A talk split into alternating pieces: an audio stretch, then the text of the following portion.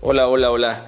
Eh, estamos aquí en Aprendiendo con Virovio para eh, entender un poquito más las características naturales de todo lo que sucede o de todo lo que está implicado en el mundo, principalmente en, el lado bioquímico. Quisiera compartirles hoy eh, como tema a lo que yo me dedico, que es a la parte de la formulación y la función de los cosméticos. Quisiera hablarles un poquito acerca de ello el día de hoy. para esto mis cats siempre van a ser cortos para que sean más tranquilos, para que sean más fáciles de digerir y sobre todo que la información pues la podamos captar todos de una manera más natural, más tranquila y mejor. Y en este caso pues quisiera hablarles un poquito acerca de la cosmetología en cierta manera en dos áreas o dos ramas que yo he visto que se trabajan dentro de este, de este tipo de productos tan buenos que es principalmente el área de la cosmética natural y la cosmética sintética.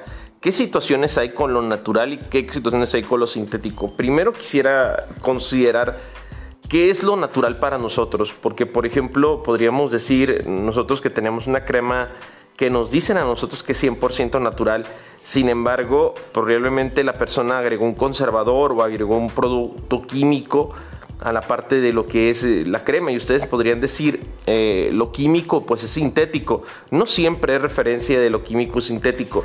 Sin embargo aquí eh, cuando uno se dedica a formular cosméticos tiene que fijarse muy bien en que los activos que está utilizando sean activos que realmente no van a dañar la piel sean activos que sean también en algún momento determinado amables con el medio ambiente y que estos activos tampoco puedan llegar a generar demasiados efectos adversos. Todos, hasta los productos naturales o los productos que te dicen que son 100% orgánicos, tienen problemas importantes en un momento determinado de, efectos adversos. Por ejemplo, voy a darte un ejemplo. Yo tomo una planta de romero y la extraigo con agua.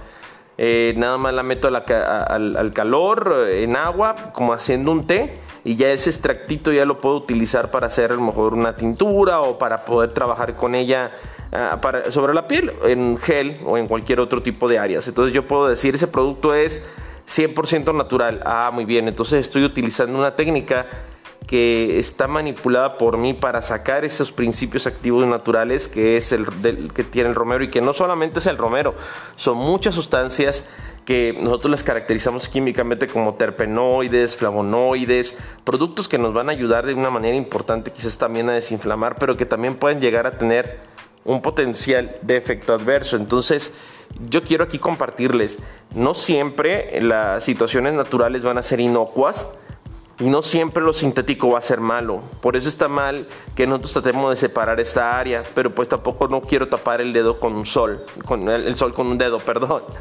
en este caso quiero decirles a ustedes que este la parte de lo que se vende mucho en la parte de cosmética, porque la gente lo busca así, es la parte orgánica y la parte natural.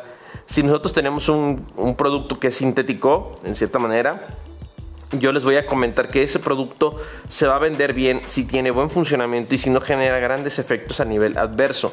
Yo les voy a recomendar que pueden hacer para resolver estos problemas. Por ejemplo, en dedicarse o en hacer algún producto que pueda ser o no pueda ser sintético o orgánico o natural. Primero, haz lo que funciona. No te quieras dedicar siempre a una línea natural si no puedes todavía sintetizarla o producirla. Si necesitas ayuda de algo químico, utilízalo.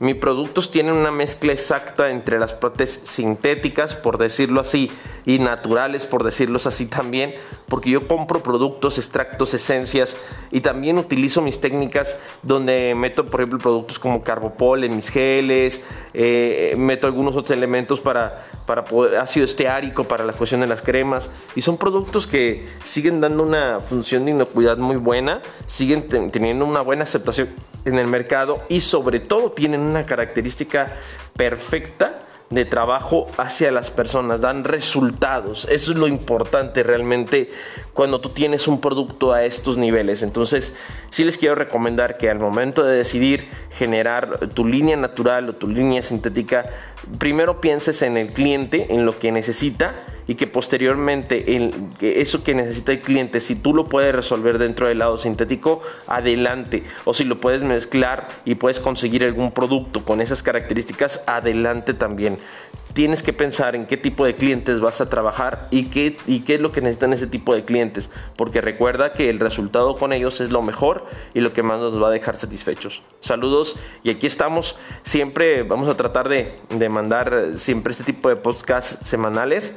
Espero que nos estén siguiendo y saludos. Dios los bendiga. Jay.